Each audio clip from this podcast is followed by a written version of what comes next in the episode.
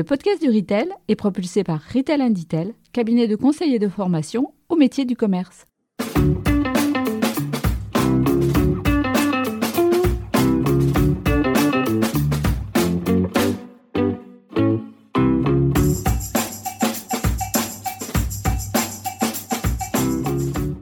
Bonjour et bienvenue sur le podcast du Retail. Je suis Fabien Foulon, un des artisans de ce podcast, animé par un collectif d'experts passionnés du commerce et de la relation client.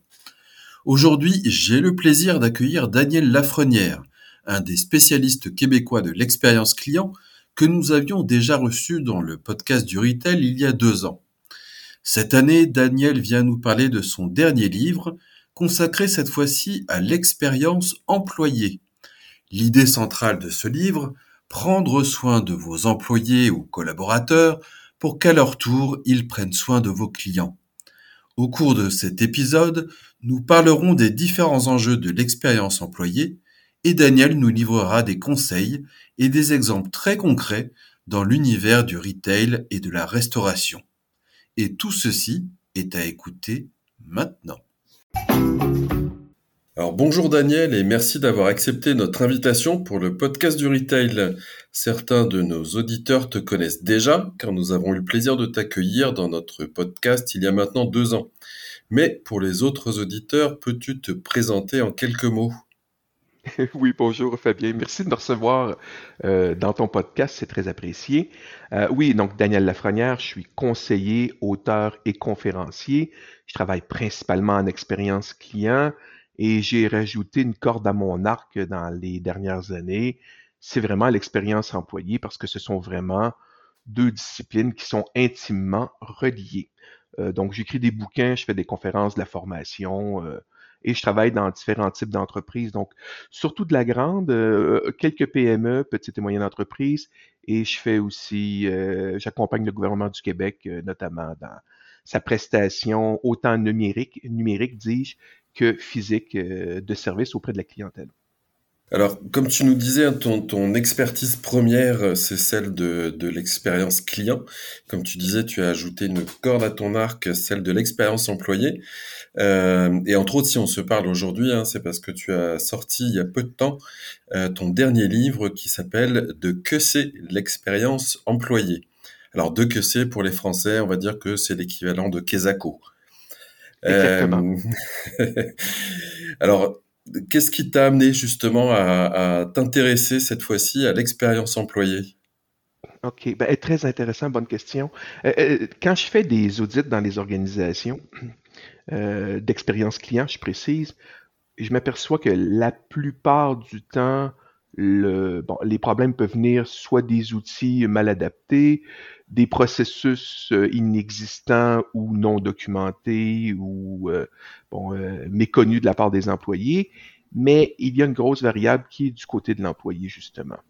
Donc, c'est l'employé qui a été mal accueilli, l'employé qui a été mal formé, l'employé qui est mal outillé. Je reviens sur ce que j'ai dit il y a quelques instants. Mal outillé parce qu'il n'a pas les processus, des instructions de travail, ces outils fonctionnent encore à la vapeur pratiquement, donc c'est de la vieille technologie.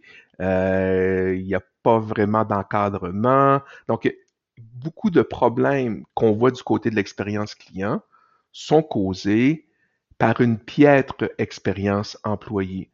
Donc, je me suis intéressé particulièrement à qu'est-ce qui pouvait procurer une bonne expérience employée. Parce qu'on sait, et ça c'était démontré économiquement et scientifiquement, qu'il y a un lien direct entre l'expérience employée et l'expérience client. Donc, un employé motivé, bien encadré, bien outillé, est bien plus en mesure d'offrir une meilleure expérience client que l'inverse. C'est aussi simple que ça. Est-ce que, est-ce que le fait aussi qu'on soit dans un, contexte que certains appelleront de la grande démission, en tout cas un contexte où euh, beaucoup d'entreprises aussi ont du mal à recruter, euh, est-ce que ça, ça a joué aussi dans ton, ton intérêt pour ce, ce sujet-là?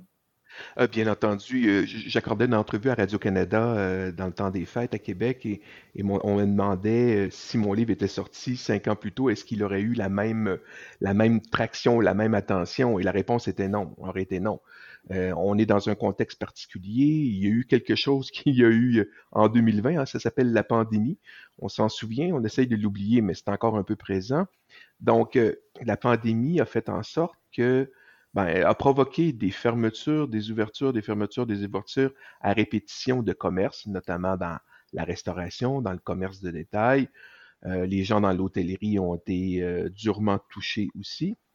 Mais cette, cette mise à pied temporaire d'employés a fait que justement ces employés, ces employés-là ont, ont, remis en question euh, l'importance de leur travail et certains se sont réorientés. Combiné à ça une certaine pénurie de main-d'œuvre dont on souffrait depuis plusieurs années. Là. la pandémie, ce qu'elle a fait, c'est qu'elle a amplifié ce problème de pénurie de main-d'œuvre.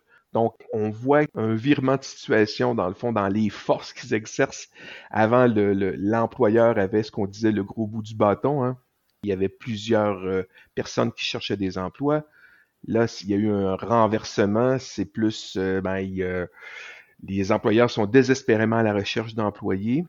Et moi, je regarde ça d'une certaine perspective en me disant, oui, je suis conscient de cette situation-là, mais au lieu d'essayer de recruter de nouvelles ressources, ce serait quand même intéressant si on ne pouvait pas garder celles qu'on a. Donc, peut-on garder les employés qu'on a? Parce que ce qu'on remarque, c'est que les employés quittent. Et quand on accueille de nouveaux employés, comment, pourrait-on faire pour les garder? Donc, c'est toujours dans une perspective de garder mon employé. Et on n'est pas si loin de l'expérience client parce que le parallèle est impressionnant. C'est la même chose. Qu'est-ce qu'on fait en expérience client? On connaît ça, là? on fait de la publicité, on essaie d'attirer des clients dans notre organisation. Et quand ils, dans notre entreprise, pour qu'ils deviennent des clients, on veut attirer ces clients-là, mais on veut les fidéliser.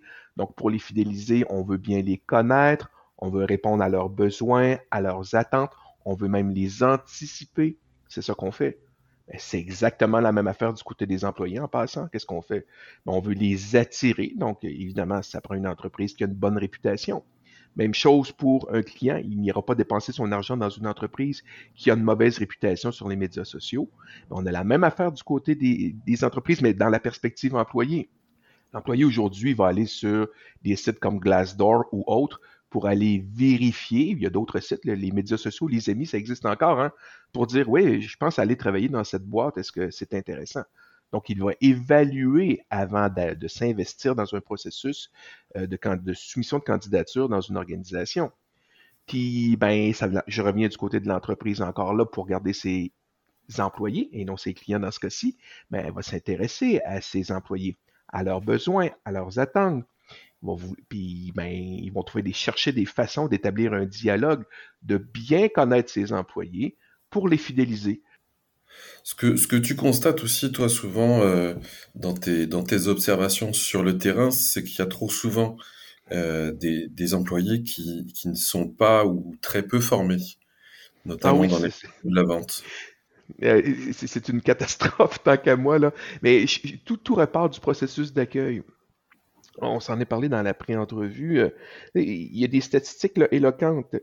Une expérience d'accueil négative, d'accord, augmente du double la probabilité de départ d'un nouvel employé après six mois.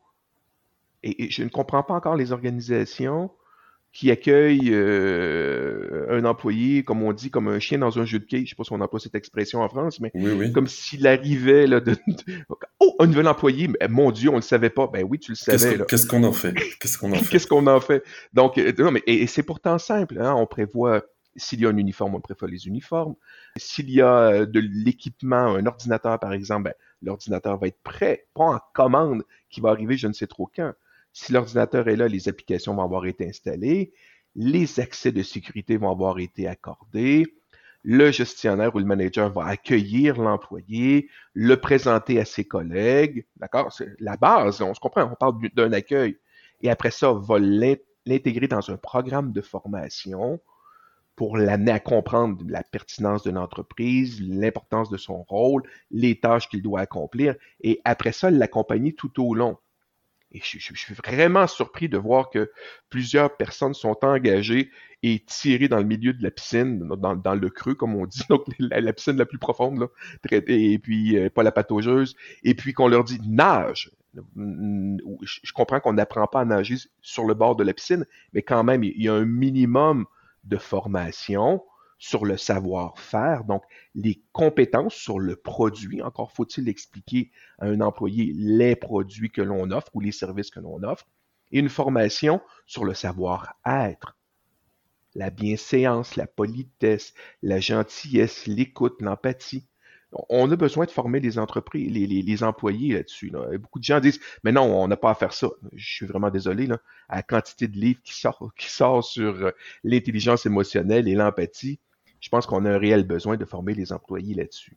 Donc, la formation est un élément critique. Ce que, tu me dis d'ailleurs me fait penser à, à l'enseigne Picard, le spécialiste des surgelés, euh, pour avoir discuté avec euh, la gérante d'un magasin Picard, euh, elle m'expliquait qu'il y avait deux volets de formation euh, pour tout nouvel arrivant dans l'enseigne, une formation sur sur les produits et une formation sur la relation client. Absolument, tu as le même cas du côté de Starbucks aussi, où tu as une formation euh, quand même impressionnante. À l'époque, qui durait deux, trois jours, maintenant qui dure deux semaines, c'est beaucoup. Donc, euh, et, la formation n'est pas faite par, le, par le, chef de car ou le gestionnaire, le gérant. Elle est faite par un formateur spécialisé qui accompagne tout nouvel employé pendant deux semaines sur toutes les stations de travail. La formation est bien entendu technique, donc dans l'utilisation des appareils, elle est aussi sur les produits, donc euh, les différents types de breuvages et de mets offerts par la chaîne américaine, mais c'est aussi beaucoup sur ce que Starbucks appelle la connexion client, donc la relation client, le sourire, le, petit mot, la salutation à la fin, la connaissance et la reconnaissance du client. Donc, deux semaines de formation. C'est quand même impressionnant. Mais on n'est pas surpris quand on sait que Starbucks fait partie encore des marques ayant la meilleure réputation, euh, en termes d'expérience client. C'est la même chose du côté de Nespresso, où une formation assez exhaustive est offerte aux nouveaux employés. Bon, les grandes marques, euh, elles le font correctement. Euh, certains pourraient dire, elles en ont les moyens, oui, mais a-t-on les moyens, même si on est une petite entreprise, de ne pas bien accueillir et de ne pas former nos, nos, nos employés? J'en doute. je pense que justement, quand on est même une plus petite entreprise, il faut investir ce temps-là. J'insiste sur le mot investir en passant. Hein. Ceci n'est pas une dépense. c'est un investissement. Avec mes employés, et j'entends tous ceux qui me disent Oui, mais on travaille déjà beaucoup. Je, je, suis je, je comprends, je compatis, je, je, suis au courant de tout ça. Mais encore faut-il prendre le temps de le faire correctement. Sinon, vous vous dépêchez à embaucher du monde qui va quitter six mois plus tard. Alors, est-ce que ça vaut la peine de prendre quelques heures ou quelques jours de plus pour bien former l'employé, bien l'accueillir, pour le garder par la suite? Hmm, poser la question, c'est y répondre. Pour, reboucler également sur la, question de, la formation, ça me fait penser euh, du côté de la France à, l'enseigne Grand Frais. Là encore, comme Picard, une des enseignes préférées des Français. Et il n'y a pas de mystère hein, derrière. Euh, les employés, notamment les, responsables sur le, rayon fruits et légumes, suivent une, formation euh, vraiment euh, très approfondie. Je pense que ça peut s'étaler sur, euh, sur plusieurs mois. Et le résultat, bah, c'est des, rayons qui sont superbes et qui donnent envie, et des, rayons qui sont bien gérés. Et voilà, ça se transforme tout de suite à la fois en, satisfaction client et en, en, performance économique. Absolument. Et ce qui est intéressant dans les solutions aux problèmes qu'on connaît, là, elles sont simples. D'accord? Et j'en parle dans mon bouquin. C'est pas, pas sorcier offrir une bonne expérience employée. Il suffit de répondre à, bon, j'ai identifié 17 besoins, je ne vais pas affoler personne, on n'est pas obligé de répondre à tous ces besoins-là en même temps. On peut y aller graduellement. Donc, j'ai des besoins de base, des besoins motivationnels, des besoins relationnels et des besoins d'actualisation de soi. Mais je peux travailler sur certains éléments, sur certains de ces besoins-là, graduellement. Et si c'est exact. Je reviens encore avec ma comparaison avec l'expérience client, un sujet que toi et moi, on, apprécie, puis c'est notre pratique au quotidien. En expérience client, mieux vaut 100 fois 1% qu'une fois 100%. Qu'est-ce que ça veut dire? Ça veut dire que ça ne sert à rien d'imaginer la solution qui va résoudre tous les problèmes. Au contraire, en expérience client, c'est le cumul des petits gestes qui bonifient l'expérience client, qui font qu'en bout de ligne, on offre une bonne expérience client. C'est exactement la même affaire du côté de l'employé. C'est le cumul des petits gestes qu'on fait du côté de l'expérience employée qui vont faire en sorte que, comme entreprise, on va offrir une bonne expérience employée. Et sur, sur l'expérience employée, alors, quand on parle d'expérience employée, finalement, on parle de, de management, de théorie de management. Euh, il y a plein de bouquins sur le sujet. D'ailleurs, tu en as lu énormément pour, euh, pour la préparation de ton livre. On tombe parfois sur des grandes théories, pas toujours évident d'en retenir grand-chose. Et je trouve qu'il y a un atout dans ton livre, c'est son côté accessible et le fait voilà qu'on peut facilement retenir quelques grands principes et des bonnes pratiques. Et côté principe, euh, moi, il y a un truc qui m'a particulièrement intéressé dans ton, dans ton livre et que je me suis, moi, résumé par un moyen mnémotechnique avec l'acronyme AK. Alors, ça s'écrit pas H-A-K-A comme euh, la, danse euh, un peu combative des, All Blacks au rugby. Ça, ça s'écrit ACA pour autonomie, compétence et appartenance. Est-ce que tu peux nous, dire un petit peu ce qu'il y a derrière cela? Oui, et dans le fond, c'est basé sur la théorie de l'autodétermination. Bon, il existe des bouquins extraordinaires là-dessus. Faites une petite recherche sur Internet pour ceux qui veulent en savoir plus, mais brièvement, l'autonomie, qu'est-ce que ça veut dire? Ça veut dire que l'employé veut se sentir en contrôle. Il veut se sentir d'avoir une certaine liberté dans la façon d'accomplir son travail. Donc ça, c'est l'autonomie.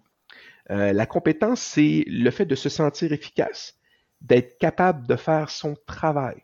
Donc, euh, je fais un lien avec la formation il y a quelques instants. Si on ne m'a pas bien formé et que je n'ai pas ce sentiment de, compétence parce qu'on ne m'a pas formé, ça ne m'incite pas à rester dans l'organisation. Or, la compétence est un besoin fondamental de tout employé. Donc, on, voit le lien de l'importance de la formation. Pour moi, c'est un sujet majeur dans les organisations. Et puis, euh, l'appartenance, ben, c'est se sentir apprécié, sentir que l'on prend soin de nous, qu'on peut se fier à ses collègues, à son manager, à son gestionnaire. Donc, ces trois dimensions-là, ces trois besoins-là sont des trois besoins de base pour tout employé dans une organisation. Et du coup, un manager peut, se poser en permanence cette question, est-ce que je donne suffisamment d'autonomie à, mon collaborateur? Est-ce que je lui donne l'occasion d'utiliser ses compétences? Absolument. Et de les développer et de les développer. Il y a les deux aspects hein, vraiment sur les, compétences. Et puis, bah, est-ce que je fais ce qu'il faut aussi euh, pour développer le, sentiment d'appartenance et, et, la fierté euh, au sein de mon, mon, entreprise et de mon équipe. Et ça débute par l'accueil. Je reviens sur ce que j'ai dit encore il y a quelques instants. Oui, si je ne suis pas bien accueilli, euh, comment veux-tu avoir que, que j'éprouve un sentiment d'appartenance?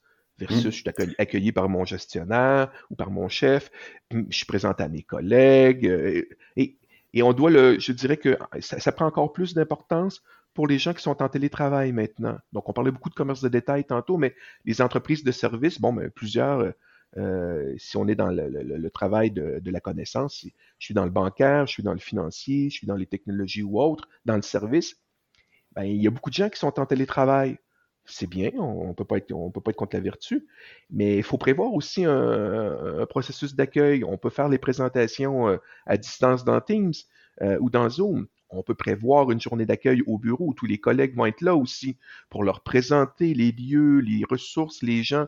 Donc, il y a des choses à réfléchir et encore plus, je dirais, dans un contexte de travail hybride.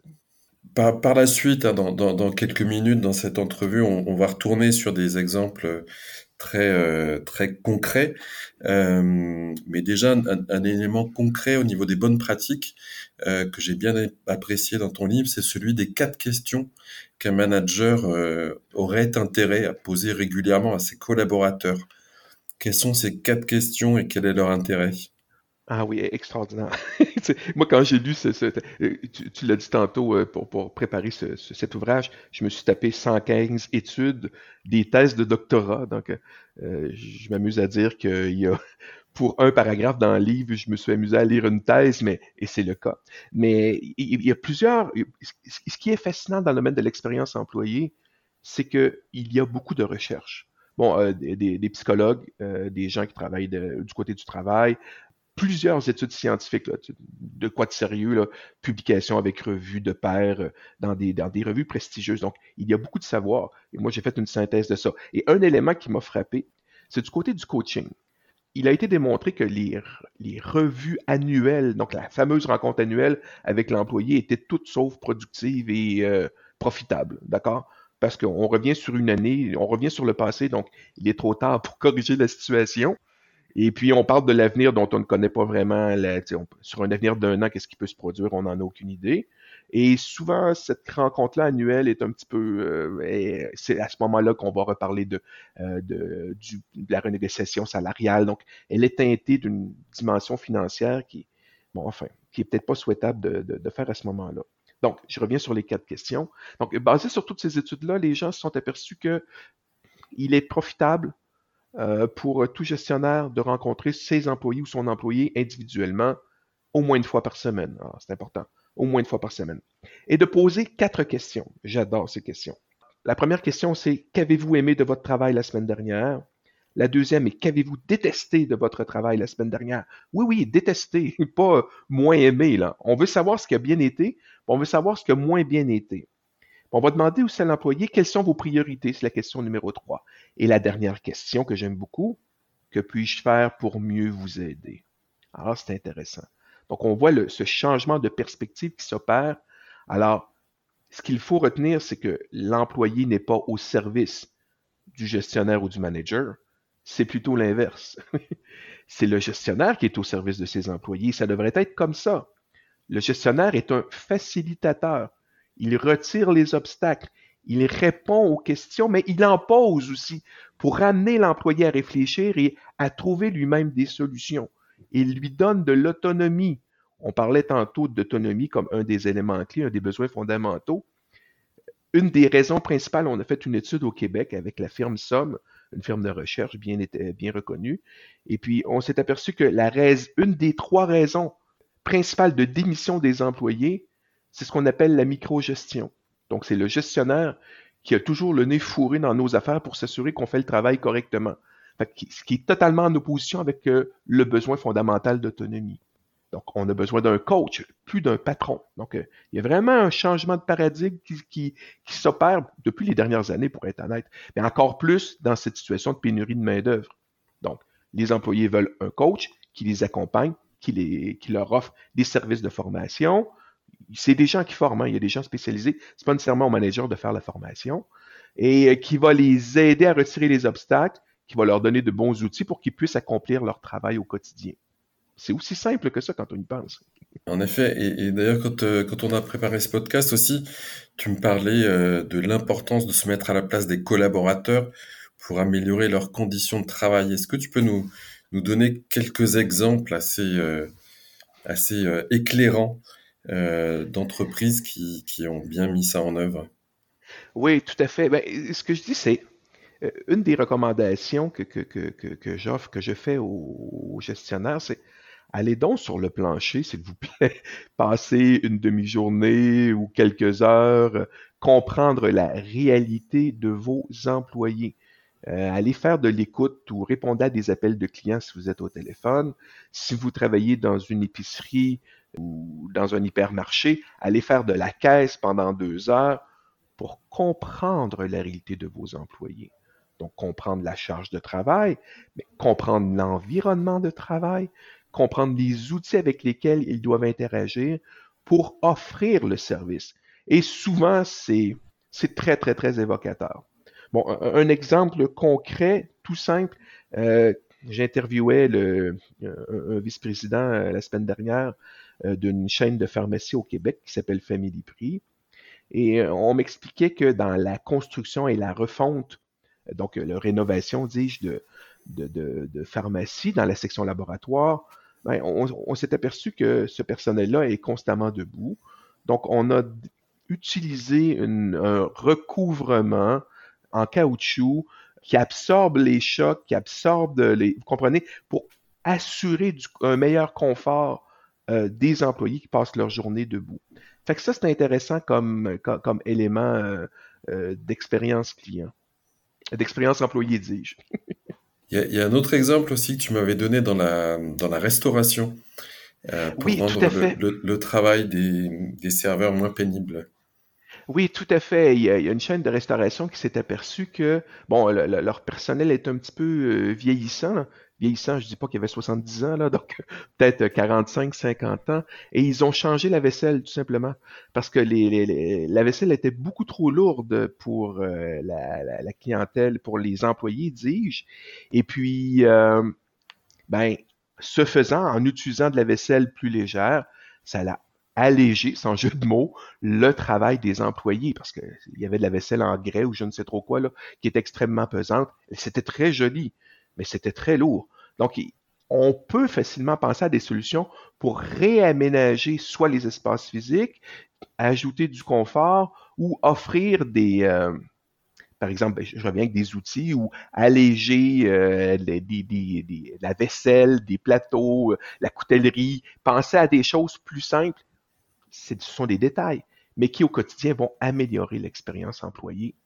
Alors pour, pour continuer dans cet esprit très concret, est-ce que tu peux nous citer aussi euh, une ou deux entreprises que tu trouves euh, particulièrement inspirantes en termes de- d'expérience employée? En termes d'expérience employée, euh, je vais citer l'entreprise qui s'appelle Fish, comme poisson. C'est une entreprise qui a été fondée par Christian Genet à Québec, fondateur d'une ancienne chaîne de restaurants de sushi il y a, il y a plusieurs années qu'il a revendu.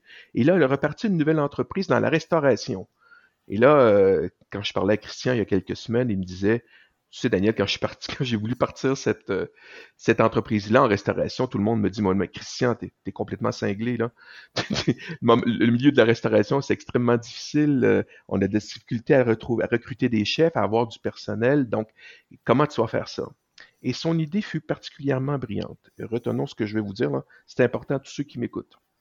Ce que Christian a fait, c'est qu'il est allé sonder 500 chefs. Il, leur a envoyé un questionnaire. Puis il leur a demandé qu'est-ce que vous aimez le moins dans le métier de chef? D'accord? Que- Quels sont les principaux irritants dans le métier de chef? Qu'est-ce qu'on pourrait faire pour changer les choses? Puis si je vous proposais un modèle d'entrepreneuriat, d'accord, à l'intérieur de l'organisation, est-ce que vous seriez partant? Donc, euh, il a envoyé ce sondage-là. La réponse a été, euh, tous les chefs ont répondu ou presque. Ce qui irrite le plus les, chefs, ben, ce sont les horaires euh, qui n'en finissent plus. Euh, les heures, euh, ils se couchent très tard. Ce qu'ils n'aiment pas, ben, c'est le manque d'autonomie. hein. Ils doivent respecter un menu très précis qu'ils n'ont pas élaboré. Donc, c'est un travail un peu répétitif. Ils n'ont pas de relation directe avec la clientèle parce que c'est le serveur qui est en relation avec la clientèle. Euh, ils travaillent dans un espace commun, parfois mal éclairé, mal ventilé. Bref, il y a plusieurs éléments comme ça qui sont ressortis. Donc, il a créé un poste de chef complètement différent, inspiré d'un salon de coiffure euh, où chaque euh, coiffeur a sa chaise. Donc, en- au Québec, c'est comme ça. Je, je présume qu'en Europe aussi, qu'en France aussi. C'est souvent euh, ça aussi, oui. c'est souvent ça. Fait qu'il y a personne qui utilise la chaise du coiffeur X, là, de, de Gérard ou de Ghislaine, là, parce que c'est sa chaise. Donc, il a créé un espace de travail, des espaces de travail privés pour chacun des chefs, dans, un- dans une aire commune quand même, mais éclairé avec l'éclairage naturel, bien ventilé. Donc, ça, c'est agréable. Les chefs peuvent choisir leur horaire de travail. C'est eux qui choisissent. Mais comme ils sont payés au nombre de boîtes de sushis qu'ils préparent, donc ils sont en une, paye directe, donc euh, en, relation avec le nombre de commandes qu'ils traitent dans une journée. Bien entendu, ils ont intérêt à être là le vendredi et le samedi. Hein. Ce sont de, de grosses journées, parfois même Ah, des grosses heures de commande, oui. Mm. Ben, ben, ce sont de grosses heures de commande, donc ils veulent être là à ce moment-là. Donc, ils ont ça. Autre élément qui est, qui est conçu pour eux, c'est que euh, chaque chef peut produire les sushis à sa façon avec les produits du marché, donc avec, les arrivages de poissons et euh, de fruits et légumes et autres. Donc, euh, c'est lui qui décide. C'est intéressant. Et plus que ça, chaque client chez Fish, euh, c'est un club, hein, c'est un club privé de sushi, hein, c'est un concept intéressant. Et euh, chaque client a sa fiche de goût. Donc, euh, par exemple, moi, je préfère, euh, plus saumon que thon, je suis un peu moins tartare, mais je préfère telle autre histoire. Donc, il y a une fiche de goût. Le client, quand il commande sa, quand il fait quand il passe sa commande de sushi, il choisit son chef. OK, donc il passe pas sa commande à fiche. Il passe sa commande à Jean-Nicolas de fiche. Donc, il est en relation directe avec le chef. Le chef regarde sa fiche de goût, prépare sa commande avec les produits du marché, prépare la boîte, le client vient la chercher. Là, s'il n'y a pas d'air de, restauration, c'est euh, pour de, de la commande à emporter, c'est du take-out. Donc, euh, et par la suite, le client va évaluer son expérience et le chef va être informé directement de sa cote d'appréciation. Il va pouvoir établir un dialogue pour savoir, ah oui, toi, tu t'attendais à avoir du tartare de thon à chaque commande. Je ne le savais pas, j'en prends bonne note et dorénavant, tu auras du tartare de thon à chaque fois. Donc, on voit que pour l'employé, c'est extraordinaire parce qu'il utilise ses compétences. Je reviens sur ACA de tantôt. Il a l'autonomie parce qu'il peut préparer des sushis à sa façon. Il exploite ses compétences, puis un sentiment d'appartenance et de fierté, une belle marque.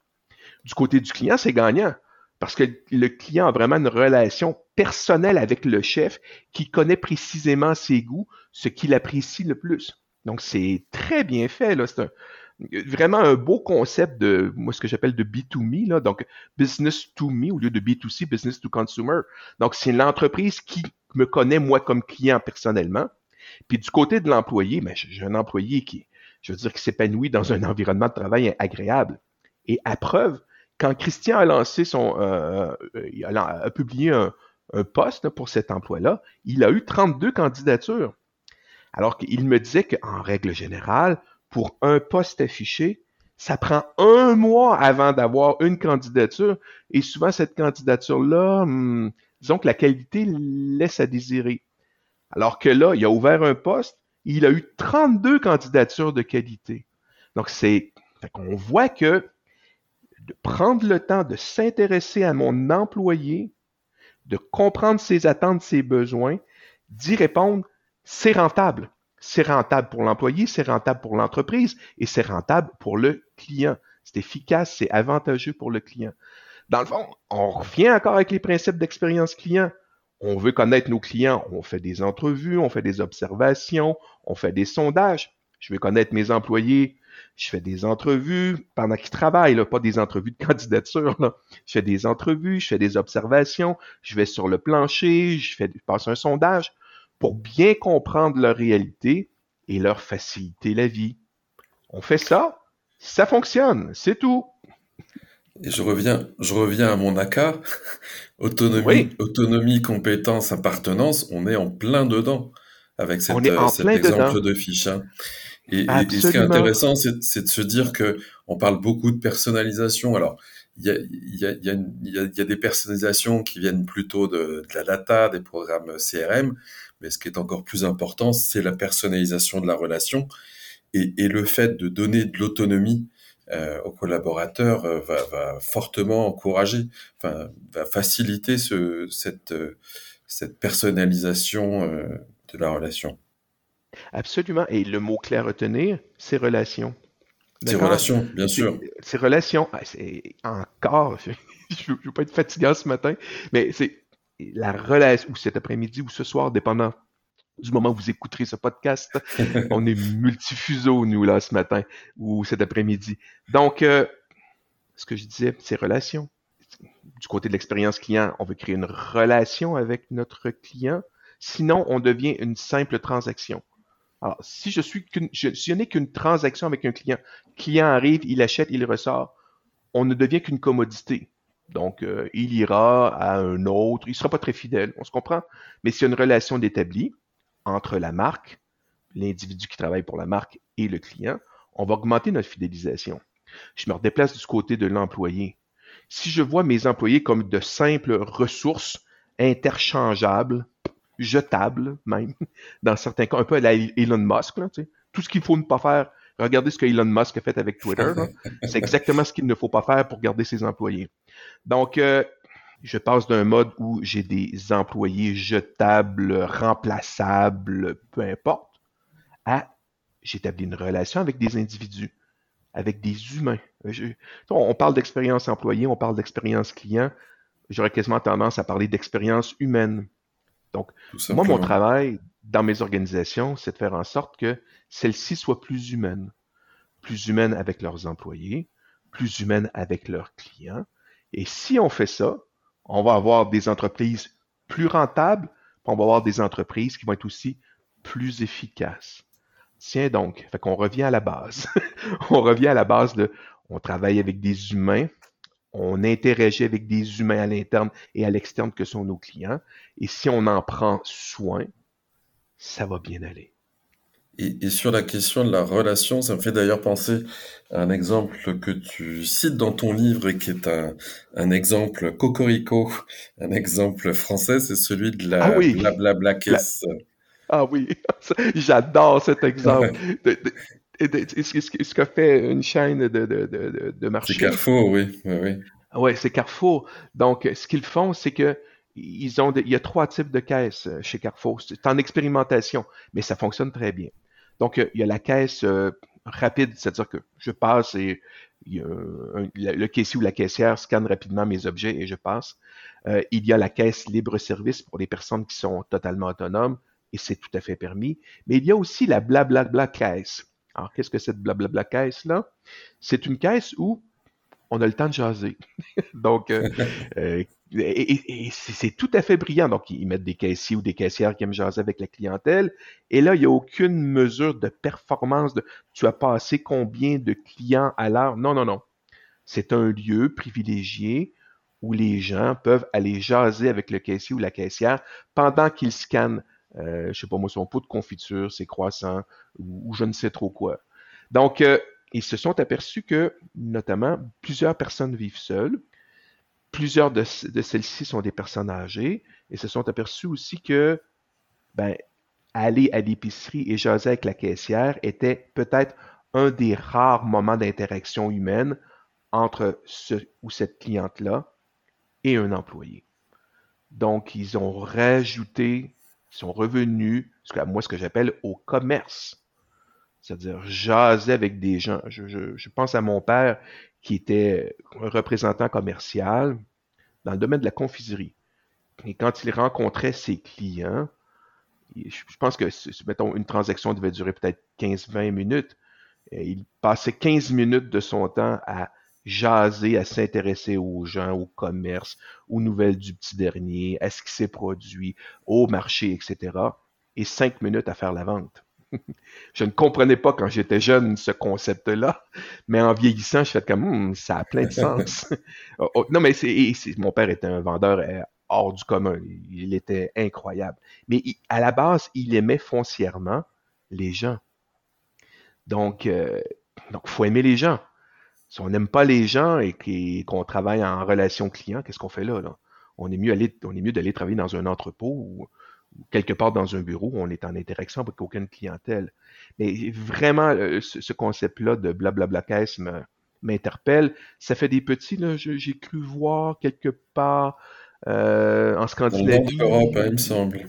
Euh, ouais, quelque chose comme ça. Je sais plus si en Scandinavie ou aux Pays-Bas, oui. Ça a été, ça ou, Pays-Bas, un des deux exactement, et où le concept est en train de, de, de, de faire son œuvre, de se répéter. Donc, c'est une très, très, très belle idée. J'aime beaucoup j'aime beaucoup le fait d'être humain. Donc, soyons humains avec nos employés, soyons humains avec nos clients. C'est ce qu'il faut retenir.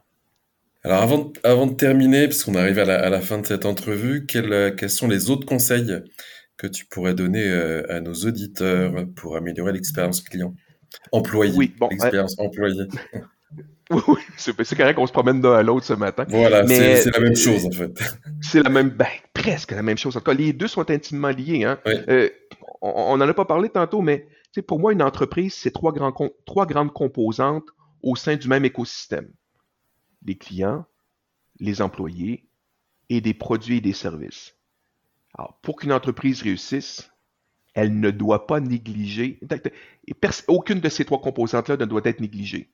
Alors, je ne peux pas négliger mes employés au détriment des clients ou je ne peux pas négliger la qualité de mon produit au détriment de mes clients ou de mes employés. Parce qu'on comprend que, aussitôt que j'ai un problème quelque part dans ces trois composantes-là, mon écosystème va être en péril. Puis malheureusement, ce pas les exemples qui manquent d'entreprises qui ont fermé et qui malheureusement, dans la situation économique dans laquelle on se retrouve là, actuellement, on est dans début peut-être dans une récession, quelque chose. Il y a assurément un ralentissement économique. Donc, d'où l'importance de s'intéresser aux produits de qualité, avoir de beaux clients, leur faire attention, avoir de bons employés, leur faire attention. Donc, je referme cette parenthèse pour dire que ça serait quoi les bonnes pratiques? J'en ai parlé tantôt. Intéressez-vous à l'employé. Euh, ceux qui prendront le temps de feuilleter mon bouquin vont voir qu'il y a les 17 besoins. Donc, je me sers du cercle des besoins de l'employé. J'identifie euh, l'importance de ces besoins-là parce que les besoins varient euh, au gré des individus. Et puis, je vais tenter d'y répondre convenablement. J'en ai parlé tantôt, aller sur le plancher pour comprendre la réalité de vos employés au quotidien. Sortez de vos bureaux de grâce, allez sur le plancher, allez vivre ce qui se passe. Euh, exprimez aussi clairement vos attentes. Dites ce à quoi vous vous attendez comme comportement, comme objectif. Communiquez-les clairement. Et faites de la reconnaissance. D'accord? Faites euh, du renforcement. Soulignez les bons coups. D'accord? Au lieu de juste vérifier ce qui, a mal, ce qui a mal été, là, plus au lieu d'être dans un mode de contrôle. Moi, je vérifie tout ce qui va mal et je punis. Non, non, c'est pas ça qu'on fait. On regarde ce qui a bien été on souligne les bons coups, on les souligne en public parce que ça communique aux autres ce qui est attendu d'eux autres, donc c'est intéressant auprès des autres employés. Donc, ne pas sous-estimer la reconnaissance, c'est un, des motivateurs très importants des employés. Beaucoup de gens ont dit, moi j'ai travaillé, ça fait 5 ans, 10 ans, je travaille ici, il n'y a jamais personne, aucun patron qui m'a dit que j'ai fait du bon boulot. C'est un peu démotivant, on se comprend.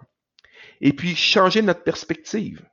J'en parlais tout à l'heure, mais si on se laissait là-dessus, L'employé du 21e siècle, il veut pas un patron qui contrôle, qui punit. Il veut un coach qui l'accompagne, qui lui facilite la vie dans son travail, puis je dirais même dans sa vie privée. Donc, dans certains cas, on va aider l'individu à s'améliorer sur une compétence où on va tenir compte de sa situation familiale ou de sa situation économique. J'insiste, on travaille sur la relation entre une marque et des humains que sont ses employés. En passant, les managers sont aussi des employés d'une certaine manière. Donc, il faut faire attention aussi aux managers. C'est souvent le cas aussi. c'est souvent le cas aussi. Donc, faut faire, euh, tout ce que je dis aujourd'hui sur les employés s'applique bien entendu aux gestionnaires, aux chefs, aux directeurs et, ou autres titres en autorité de gestion. Ben écoute Daniel, merci beaucoup. On arrive malheureusement à la, fin de, cette entrevue. On aurait pu euh, jaser euh, encore euh, encore très longtemps de ces sujets-là. Mais pour ceux qui veulent qui veulent aller plus loin, ben, ils peuvent tout simplement commander ton ton livre. alors je crois je crois qu'on peut le trouver sur internet. Alors pas sur Amazon, mais sur un site qui s'appelle www.daniellafrenière.com. exact donc Daniel Lafrenière, D-A-N-I-E-L-L-A-F-R-E-N-I-E-R-E. Voilà, il devrait normalement euh, tomber assez facilement euh, sur ton site. Oui, tout à fait. Et puis, bon, tout est prévu. Là, vous allez voir, c'est une plateforme d'achat en ligne. Donc, c'est bien fait. Et puis, vous pourrez vous procurer le livre. Je, je l'envoie en France euh, et en, partout en Europe, à vrai dire, dans des délais raisonnables. Super. Bah, écoute, merci beaucoup, Daniel. On se donne rendez-vous dans, un an ou dans deux ans, hein, puisque c'est devenu un rituel entre nous. Oui, euh, absolument. Et, puis, on pourrait peut-être même faire ben un podcast en direct une bonne fois, euh, en direct de, de, France. Ça serait oui, puis écoute, si, si, je passe un jour au Québec, euh, on, fera l'enregistrement sur, sur une terrasse d'un d'un restaurant euh, sur euh, le boulevard Saint-Laurent, par exemple. Absolument, tout à fait. bon, ben, merci encore, à bientôt. merci beaucoup. Merci Daniel, à bientôt, au revoir. Et si vous avez aimé cet épisode, n'hésitez pas à le partager, à le commenter et à le noter sur l'application Apple Podcast avec un 5 étoiles. Enfin, je vous invite à nous retrouver toutes les semaines, ou presque, pour de nouveaux épisodes du podcast du retail.